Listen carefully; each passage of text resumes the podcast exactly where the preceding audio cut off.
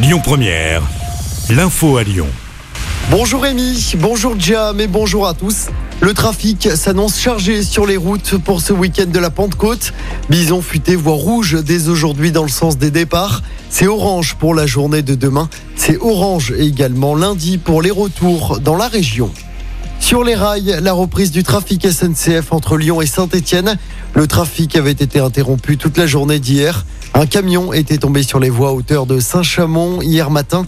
Le trafic est tout de même adapté aujourd'hui. Et pour rappel, la gare de la Pardieu sera fermée ce week-end à Lyon.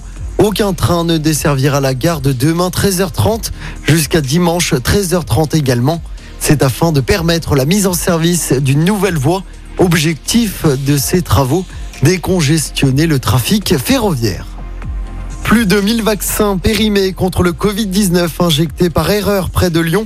C'était en février dernier à Vaux-en-Velin. Selon le progrès, les dates de décongélation n'ont pas été reportées sur les flacons par les professionnels du centre de vaccination.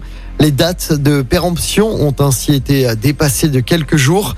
1350 patients ont été concernés, mais aucun effet indésirable ont été rapportés par l'ARS.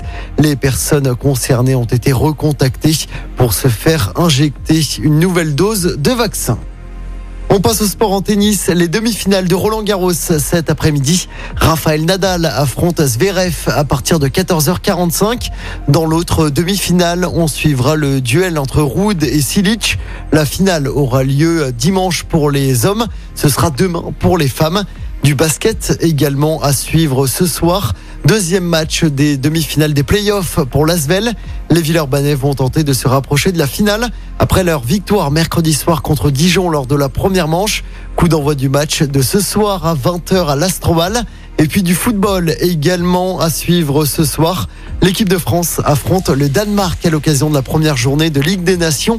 2000 policiers et gendarmes seront mobilisés au Stade de France près d'une semaine après le chaos lors de la finale de la Ligue des Champions. France-Danemark, coup d'envoi de ce match à 20h45. Écoutez votre radio Lyon Première en direct sur l'application Lyon Première, lyonpremière.fr et bien sûr à Lyon sur 90.2 FM et en DAB+. Lyon Première